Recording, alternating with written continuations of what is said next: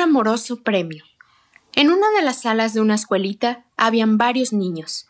Uno de ellos preguntó Maestra, ¿qué es el amor? La maestra sintió que la criatura merecía una respuesta que estuviese a la altura de la pregunta inteligente que había formulado.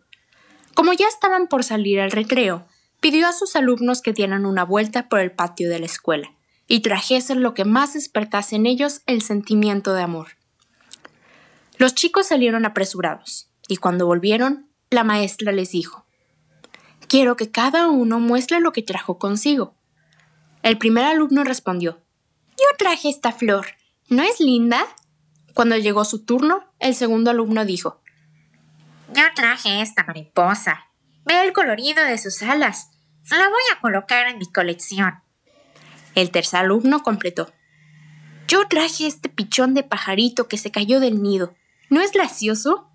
Y así los chicos, uno a uno, fueron mostrando lo que habían recogido en el patio. Terminada la exposición, la maestra notó que una de las niñas no había traído nada y que había permanecido quieta durante todo el tiempo. Se sentía avergonzada por esta situación.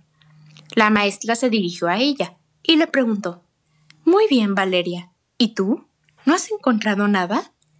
La criatura tímidamente respondió Disculpe, maestra, vi la flor y sentí su perfume. Pensé en arrancarla, pero preferí dejarla para que exhalase su aroma por más tiempo. También vi la mariposa, suave y colorida, pero parecía tan feliz que no tuve el coraje de aprisionarla.